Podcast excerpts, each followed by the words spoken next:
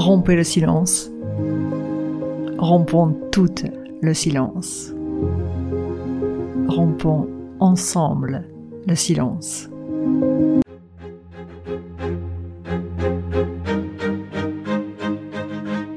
Bienvenue dans Parole aux femmes, le podcast pour les femmes qui osent prendre la parole, qui osent rompre le silence. Paroles aux femmes, ce sont des témoignages, des retours d'expérience de femmes qui ont toutes la même volonté, défendre la cause des femmes. Je m'appelle Dominique Bons, je suis coach spécialisé en hypersensibilité et j'accompagne surtout les femmes à oser être qui elles sont vraiment. Oui, prendre sa place en tant que femme, c'est aussi rompre le silence. Alors parole aux femmes, c'est peut-être une nouvelle forme de féminisme, avec la libération de la parole de femmes ordinaires et extraordinaires. Des femmes qui, malgré ce qu'elles ont vécu, aiment toujours les hommes et croient toujours dans le genre humain.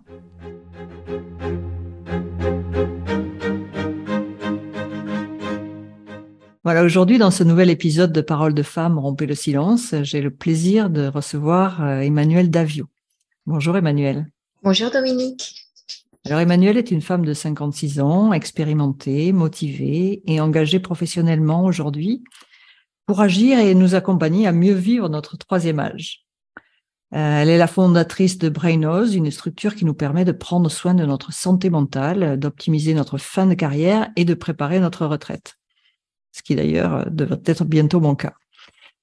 Euh, voilà, avant de démarrer cette interview, je tenais à te remercier Emmanuel car il faut une vraie dose de courage pour euh, pour oser rompre le silence, revenir sur ce qui t'est arrivé et partager ton retour d'expérience.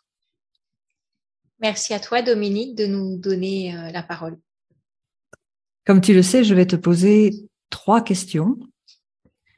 Puis nous terminerons sur la question surprise. Voilà. C'est OK pour toi de commencer? Ça marche, c'est bon.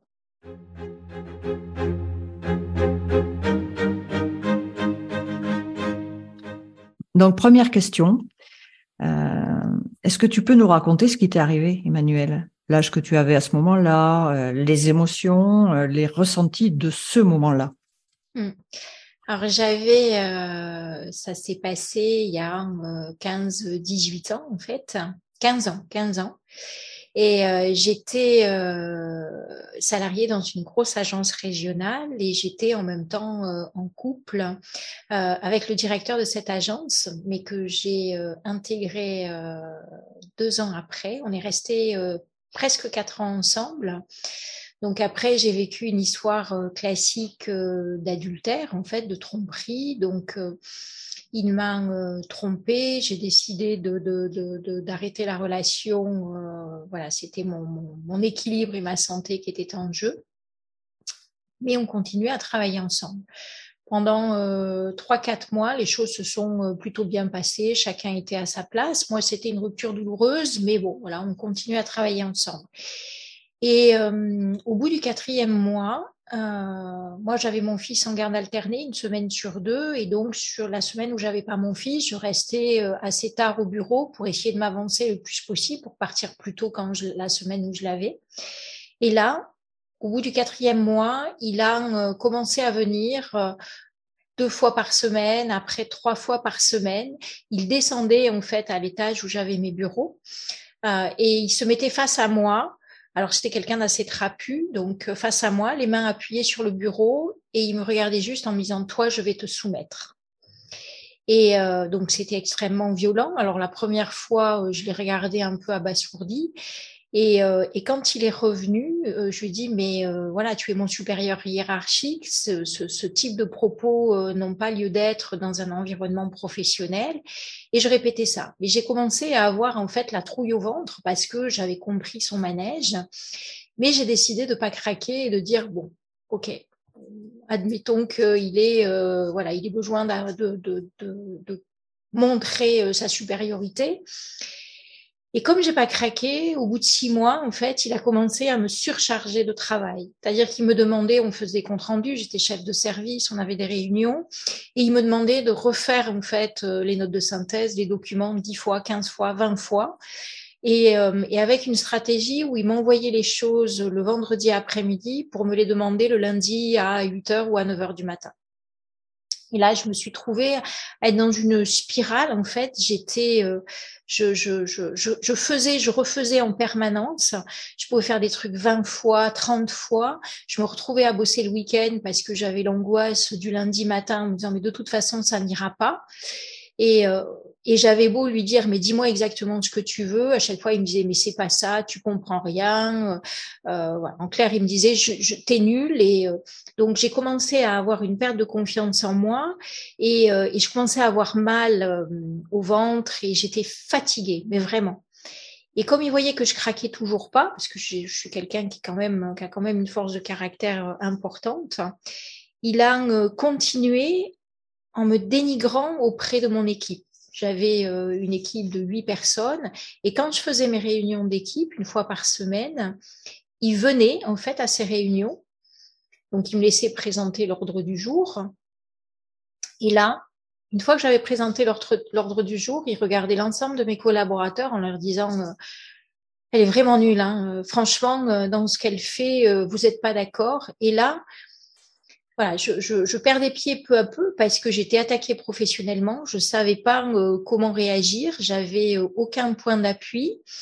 Et, et, quand je lui disais euh, ou je lui écrivais, parce que j'ai fait aussi beaucoup d'écrits, lui me répondait toujours en disant mais non, pas du tout. je t'aide à progresser professionnellement. voilà, il ramenait tout ça et et donc moi, je, je, je, je, commençais à être mal. J'en ai parlé à mon médecin traitant. Je suis allée voir la médecine du travail. Bon, mais euh, là, rien. Et puis, euh, on a arrive les entretiens professionnels avec mes collaborateurs, et il y en a à qui, euh, voilà, j'ai refusé une promotion, j'ai expliqué pourquoi. Et une semaine après, ces gens-là sont venus me voir en me disant, tu vois, on avait raison euh, le directeur général euh, nous a donné euh, la promotion que tu nous refusais. Et là, je me suis trouvée complètement isolée continuer toujours à venir en disant mais toi je vais te soumettre, tu vas finir par craquer, etc. Et, euh, et là en fait j'étais dans un état de d'épuisement euh, psychologique euh, où j'étais euh, j'étais euh, borderline en fait hein, puisque j'ai même pensé euh, à, tout arrêter tellement j'étais épuisée, fatiguée. Et, et j'avais l'impression, en fait, et c'était pas qu'une impression, que personne ne m'entendait, ne m'écoutait. Et je me souviendrai toujours, c'est mon médecin au mois de janvier, euh, donc de, de, de, de, de l'année euh, voilà, où ça s'est passé, qui m'a dit maintenant, il faut que tu arrêtes parce que tu es en train de, de, de, de, partir en dépression et euh, tu vas finir par faire une connerie.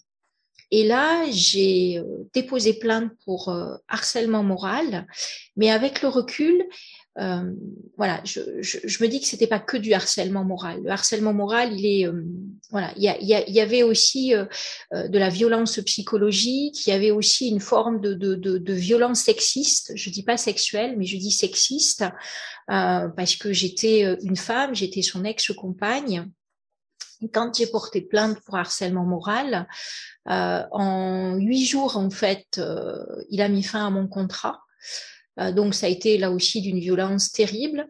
Et là, je me suis retrouvée toute seule. C'est-à-dire que tous les, gens, y compris euh, lui, ses supérieurs hiérarchiques, puisque c'était euh, une agence régionale, ont tous nié en fait ce que je pouvais vivre en me, en considérant que c'était globalement, et je vais le dire avec des mots très crus, que c'était juste une histoire de cul qui s'était mal terminée. Et là, en fait, je me suis retrouvée à être niée complètement dans la professionnelle que j'étais. Donc mes compétences professionnelles qui étaient reconnues étaient complètement balayées et j'étais ramenée, euh, et là encore le terme va être dur, à une femelle en fait. Voilà, j'étais euh, une femelle en chaleur qui n'avait pas su gérer euh, euh, ses trucs et qui se retrouvait et globalement c'était bien fait pour elle.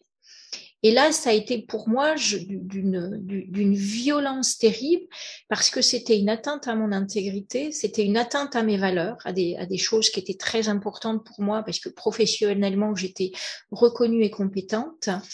Et, c'était surtout réduire en fait ce que j'étais juste au fait d'être une femelle et une femme. Voilà, c'est tout. Et, et ça, c'était c'était terrible parce que quand, quand vous essayez, enfin moi j'ai essayé de trouver des appuis à l'extérieur et à chaque fois on me disait ah mais non mais de toute façon on peut pas soutenir. Alors certains avaient des ambitions politiques à l'époque et espéraient euh, rentrer au gouvernement euh, de François Hollande puisque ça s'est passé cette, cette période-là et, d'autres ont dit ah mais non non et, toujours ce, regard euh, voilà qui disait mais qu'est-ce que tu veux qu'on fasse? Sous-entendu c'est une histoire de cul mal fini quoi. Et, euh, et ça, ça m'a, euh, enfin voilà, je, suis partie, je suis partie en vrille et, euh, je suis partie en dépression lourde parce que c'est des choses qui sont pas anodines, quoi. Non, c'est effectivement vraiment pas anodin. Et aujourd'hui, en reparler, ça te fait quoi? Tu ressens quoi? Et puis, euh, est-ce que tu penses que tu as dépassé cet événement? Si tu l'as, parce que c'est toujours tu sais bien, toujours très complexe de déplacer complètement un événement de ce genre-là. Euh, qu'est-ce qui reste encore aujourd'hui? Alors c'est douloureux. Je pensais pas que ce serait euh, aussi douloureux, euh, voilà, parce que j'avais l'impression d'être capable d'en parler avec du détachement. Et, et je crois que c'est quelque chose qui restera profondément ancré en moi. Avec, j'ai réalisé en fait qu'on n'était rien. Voilà, j'ai réalisé qu'on n'était rien et que quand on est une femme, alors aujourd'hui il y a euh, il y a MeToo, il y a, y a un certain nombre de choses et je trouve que c'est très très très très bien et il faut oser euh, voilà dénoncer ce genre de choses. Mais moi à l'époque je me suis retrouvée et j'ai la voix euh, qui s'éraille un peu, je vous prie de m'excuser. Mais euh, voilà, je, je, me suis retrouvée vraiment toute seule. Et, euh, et je me suis retrouvée à... j'avais l'impression d'être une grosse merde et que tout ce que j'avais fait, parce que j'avais quand même voilà presque 15 ans d'expérience professionnelle, j'étais reconnue et, et, et j'avais l'impression en fait que tout s'était résumé à, à rien. Voilà, à rien. Et, euh, et, par contre, lui continuait euh, voilà, à se pavaner, à être celui euh, qui voilà, gérait les choses bien. Alors tout le monde savait comment il était, mais voilà, il y, avait une solidarité masculine, et j'ose le dire, il y avait une solidarité masculine en fait autour de ça. Et, et, je, et, je, et je trouve que c'est terrible quand on est une femme. Alors, est-ce que je l'ai dépassé euh, Oui et non, parce que pendant très longtemps, euh, je n'ai pas pu retravailler avec des hommes. Voilà, ça, ça a été euh, très compliqué. Et quand, quand ça s'est passé juste après, j'ai eu un contrat de six mois euh, et, et, là, à chaque fois que la personne avec laquelle je travaillais, c'était Michel, je me souviens, qui était un ingénieur aéronautique, qui allait partir à la retraite, et à chaque fois qu'il haussait un peu le ton en me disant non mais bon Emmanuel, écoute, on peut pas faire ça, j'éclatais en sanglots. Et alors je me souviendrai toujours de sa tête où il me regardait en me disant mais mais j'ai rien fait, qu'est-ce qui t'arrive, qu'est-ce qui se passe? Et, et voilà. Mais je, je, je ne pouvais pas physiquement, en fait, je ne, je, ne pouvais pas supporter voilà, le fait qu'un homme hausse le ton euh, dans un environnement professionnel. De la même façon, je demandais systématiquement à garder la porte du bureau ouverte parce que j'avais peur. J'avais, euh, j'avais peur. Alors oui, je l'ai dépassé euh, aujourd'hui, euh, voilà, où j'arrive à interagir. J'ai du mal à être dans un lien hiérarchique avec un homme, ça c'est ça c'est clair. Et, euh, et je crois que ça a quand même durablement affecté la confiance que je pouvais avoir en moi-même. Merci vraiment de ton témoignage. Et aujourd'hui, quels sont les, les conseils que tu aurais à donner à des femmes qui nous écoutent et qui vivent ou pourraient vivre des choses similaires alors, ne, pas attendre. Moi, je, je, pour en parler, moi, je ne savais pas à qui, euh, qui m'adresser, euh, comment faire. Je me suis tournée euh, vers la représentante syndicale de, ma structure, mais bon, voilà, qui n'a été d'aucun appui, aucun secours. J'ai vu la médecine du travail, mais qui était démunie, même si, voilà, le, médecin du travail avait eu plusieurs plaintes de salariés de la structure, ça n'a jamais rien donné. Donc je pense qu'aujourd'hui, avec, euh, avec le MeToo, avec tout ce qui se passe, il y a un certain nombre de structures en fait qui peuvent, qui peuvent épauler, qui peuvent épauler pour que la sortie professionnelle, parce que de toute façon il y a sortie, elle puisse se faire en douceur et pas de façon violente. Et, euh, ensuite, je pense qu'il est nécessaire d'être accompagné dès le début psychologiquement pour être capable de résister et faire que le la, pression psychologique et cette dévalorisation euh, très profonde ne s'incruste pas et ne s'installe pas durablement. Après, à titre personnel, chacun euh, euh, décide derrière de faire ou pas une thérapie, mais je pense qu'il faut dès le départ, quand on commence à ressentir ça, il faut pas attendre. Moi, j'ai attendu, je pensais que j'allais être plus forte que ça et je l'ai pas été. C'est moi qui suis tombée. Vraiment, merci, merci beaucoup, Emmanuel. Euh, on va finir par euh, la question surprise, euh, qui est bien sûr dans le thème. Hein. Je vais te proposer trois mots et tu vas choisir un de ces trois mots. Donc, les premiers, les mots sont les suivants, soit le mot parole, soit le mot témoignage, soit le mot retour d'expérience. On n'en choisit qu'un seul. Qu'un seul. Témoignage. Et je vais te proposer trois adjectifs pour, euh, il faut en choisir effectivement qu'un seul pour aller avec cela libératoire, émouvant ou féminin Féminin. Ok. Donc, euh, on est donc sur un témoignage féminin. Et quel effet cela a sur toi d'avoir justement fait ce témoignage féminin? J'aimerais, euh, j'aimerais tellement que ça serve à d'autres.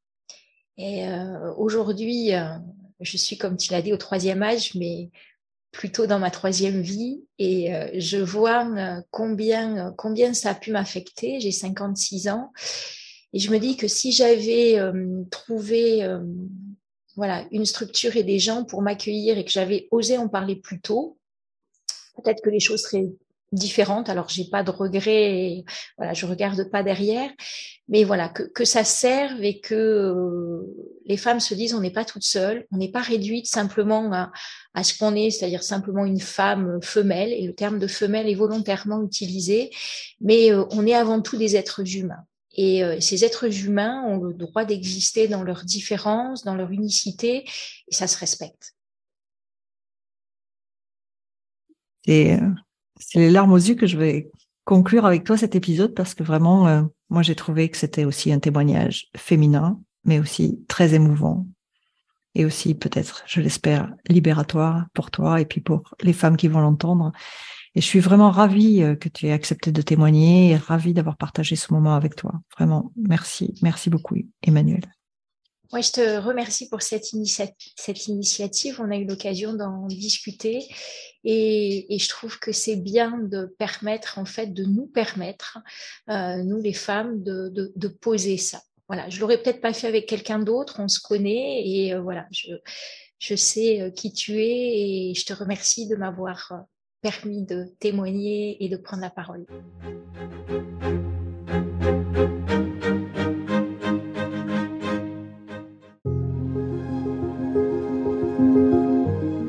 Alors si vous souhaitez témoigner vous aussi, euh, n'hésitez pas à me joindre sur euh, www.elos.com.